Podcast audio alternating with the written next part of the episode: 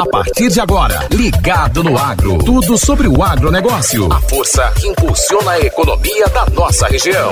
Ligado no Agro. Oferecimento: Solo Agri, Teleaço, Boa Terra, Artal e Frutec. Salve, salve, meu povo guerreiro! Eita, vale abençoado pelo nosso Criador. Eu sou Mário Souza, viu? E tenho o prazer imenso de reencontrar você para mais uma edição do seu Ligado no Agro. Vamos embora para a luta? Sem batalha, não tem vitória não, viu? O período envolvido da colheita ao consumo das frutas é muito menor do que o ciclo de produção da cultura. Enquanto a mangueira, para produzir frutos, pode levar vários anos, a duração do seu manejo pós-colheita pode ocorrer em uma ou poucas semanas. O aperfeiçoamento nas práticas do manejo na reta final da produção e no pós-colheita diminui os riscos e proporciona maior retorno econômico. E para falar sobre esse assunto tão importante e repassar dicas preciosas para os produtores de manga da nossa região, estamos recebendo o engenheiro agrônomo e consultor da Clorofila Consultoria, Eduardo Ferraz. Eduardo, meu amigo, que prazer receber você de volta aqui no Ligado no Agro. Você é praticamente sócio desse programa e quando você está na área, eu sei que vem aí coisa boa, não é mesmo?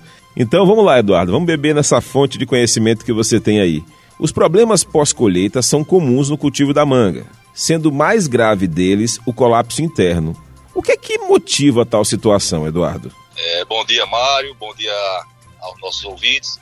É, uma, é um tema bastante é, falado na, na, cultura da manga e em outras culturas também, que tá, tem uma associação bem, bem importante com níveis adequados de cálcio na fruta. É, esse, o colapso, de, de colapso interno ele pode ser provocado por várias situações, dentre elas níveis baixos de cálcio no solo ou na solução do solo, principalmente. Mas níveis de magnésio, níveis de boro também são importantes para que a fruta, durante o início do desenvolvimento do fruto, ela consiga ter um fornecimento adequado dessa, desses, desses elementos minerais para fazer uma, uma estruturação das membranas das células de forma, de forma adequada, de forma bem estruturada. Então, a polpa, durante o, o, o processo inicial de desenvolvimento do fruto, precisa de níveis adequados desses elementos para formar, que é uma, a divisão celular do, do, do fruto, após a fecundação, ela, ele, ele, precisa, ela precisa desses elementos minerais, além de outros, como o hidrogênio, para poder, enxofre também, para poder é, construir essa estrutura com a resistência adequada. Quando, por algum motivo, é, seja de deficiência ou seja de um manejo inadequado de água, que é uma outra coisa importante a se falar. Quando isso acontece, essa, essa, essa baixa, é, esse baixo fornecimento, baixa chegada de, de cálcio, magnésio boro a essas estruturas durante o, des, o, desenvolvimento do fruto, quando isso acontece, essa estrutura se forma é, é, com pouca resistência e mais adiante, durante a fase de alongamento e enchimento do fruto, isso pode de maturação, isso pode desencadear né, o colapso interno do, do fruto.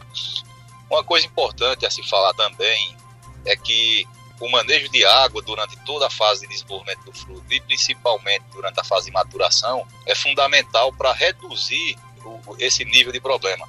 Muitas vezes os produtores confundem o colapso interno com cavidade subpeduncular, que é um distúrbio fisiológico também provocado por excesso de água na fase de maturação a fruta absorve tanta água que solta o pedúnculo do, do, do restante da polpa e desencadeia uma forma de colapso. Então, é, muitas vezes o produtor ele coloca água excessiva no final da, da, do ciclo da fruta, a fruta absorve muita água e pode desencadear o, o, a cavidade subpeduncular, que é confundida com colapso de polpa. É, esse tipo de manejo, é, ele ele também pode, ele também compromete o Brix da fruta, entendeu? Há, uma, há também um excesso, um excesso de água na polpa, o, você tem um Brix menor e, consequentemente, muitas vezes quando essa fruta é submetida a tratamento hidrodérmico para ir para o mercado americano e até outros mercados, com excesso de água na polpa, isso também pode provocar mocamento de frutos, entendeu?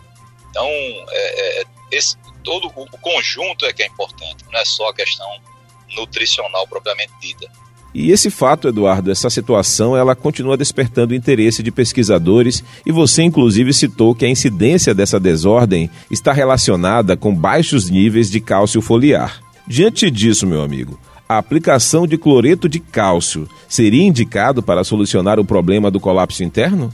É, cloreto de cálcio é um excelente fertilizante que consegue aportar um nível é, bom de cálcio para as plantas, mas as aplicações foliares elas têm uma efetividade maior somente na, no aporte de cálcio na, na casca e subcasca da fruta. Então, o mais importante seria as aplicações via fertirrigação de cloreto de cálcio e também aplicações de outros produtos que tenham cálcio na composição e que tenham uma solubilidade boa. O cloreto de cálcio é um, é um dos excelentes fertilizantes que podem ser utilizados é, para melhorar esse aporte de cálcio é, para as plantas. A maior parte do cálcio que vai para a polpa da fruta, para a estruturação da polpa, ele, ele é um cálcio que é absorvido via sistema radicular, só pela corrente transpiratória, e aí você tem um aporte de cálcio chegando à fruta. Então, eu diria, não desconsiderando, logicamente, a aplicação foliar, que é importante, mas as aplicações via irrigação, elas precisam, elas são mais necessárias ainda do que as aplicações foliares. E é nesse contexto que, por exemplo, nessa época do ano, nesse clima mais ameno que nós estamos vivenciando, desde maio, junho, julho, que são os meses com maior, com menor, é, menor evapotranspiração, né? As temperaturas caem, o clima fica mais nublado, então isso diminui a, a, a transpiração das plantas. Uma vez que a transpiração é menor, a planta, para subir elementos como cálcio, magnésio, boro, que precisam dessa corrente transpiratória, entre outros elementos, estou falando especificamente desse, eles precisam de é, que haja uma transpiração, que a planta transpire o suficiente para que haja uma subida desses sais através do xilema da planta até os pontos de crescimento para suprir a, a necessidade da, das estruturas em crescimento. Uma vez que você tem uma, uma evapotranspiração menor, há uma, uma, digamos assim, uma subida mais lenta desses elementos minerais para os pontos de crescimento. E se houver, por exemplo, erro no manejo de irrigação, é isso que eu, uma coisa importantíssima. Se você irriga demasiadamente, que isso acontece muito a nível de campo, as pessoas nessa fase, elas às vezes irrigam é, como se estivesse irrigando nas, nas épocas mais quentes. Você tem uma, uma, um excesso de água no solo e isso dilui os elementos minerais. Essa diluição faz com que a, a, a planta se alimente mais, como é que eu posso dizer, com menor quantidade desses elementos minerais. A solução do solo fica diluída e aí você, a planta, para consumir a mesma quantidade de elementos minerais, no caso cálcio, magnésio e boro, ela vai precisar é, absorver muito mais água. Só que o clima não está propiciando essa transpiração maior. Aí você tem uma menor subida desses elementos para os frutos e, consequentemente, pode desencadear problemas de natureza como colapso interno, baixa resistência de polpa e por aí vai. Agora, Eduardo, a gente fica pensando o seguinte: há decisões que podem ser tomadas pelos produtores na pré-colheita que poderiam influenciar no tempo de prateleira do fruto que será colhido futuramente? A, a, a nutrição da fruta, de uma forma geral, desde o, o início da frutificação, ela é decisiva nessa questão da resistência pós-colheita. Então, toda, toda a estrutura que é formada durante o início da frutificação, ela precisa estar bem estruturada em termos de elementos minerais, também de um, de uma, um bom, como é que eu posso dizer, um bom, bom nível de reservas também na, na, na fruta. Então, isso, é, após colheita da fruta, ela é, ela é o resultado de como você construiu a fruta durante todo o processo, desde o início da frutificação até a pré-colheita. Uma, é, uma coisa importante a se falar é que é, durante essa fase de maturação da fruta para chegar à colheita propriamente dita, é, o nível de água que você precisa colocar é um nível menor. E muitas vezes é, os produtores eles, eles mantêm um nível elevado de água e essa fruta fica, é, como é que eu posso dizer, com mais água do que deveria. Isso não é bom para a vida pós-colheita da, da fruta e também para a qualidade interna da fruta. Um fator importante para essa, essa questão da, da, da vida de prateleira é a fruta ter uma matéria seca elevada. E o que é matéria seca? Na verdade, grande parte da matéria seca é constituída de carboidratos. Então, uma planta que tem bastante reserva, ela vai construir frutas com um nível adequado de reservas, e isso vai repercutir na pós-colheita. Juntando essa questão de reservas e também a boa nutrição mineral desde o início da frutificação, você tem uma fruta bem formada estruturalmente, com um nível adequado de carboidratos, que seria grande parte da matéria seca da fruta. Então, frutas com a matéria seca alta são frutas que têm uma vida de prateleira maior e que têm qualidades é, organolépticas melhores, qualidade interna melhor. O cliente ou o consumidor final que prova uma fruta que foi colhida na maturação certa, que tem uma matéria seca boa, esse cliente, esse consumidor, ele vai gostar dessa fruta porque ela vai desenvolver um brix bom, um sabor adequado e ele vai ter uma experiência boa no consumo da fruta.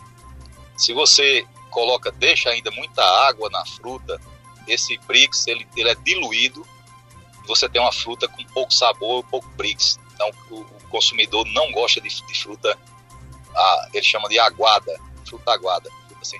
Agora para a gente fechar a conta bonito hoje, quais são os tratamentos mais eficientes no controle das doenças pós-colheita?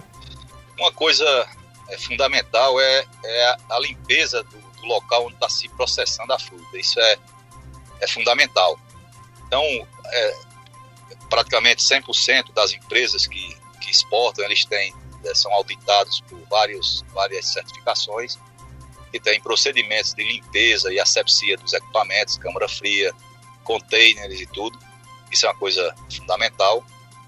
Uma outra coisa importante é você ter um programa de proteção da fruta no, durante o seu desenvolvimento, principalmente em fases importantes que você precisa proteger essa fruta contra infecções. Então, é, a, o tratamento pós-colheita, na verdade, ele é um tratamento complementar ao que é feito no campo. O mais importante é o que é feito no campo, não desmerecendo, logicamente, a, os trabalhos pós-colheita, que são é, fundamentais também.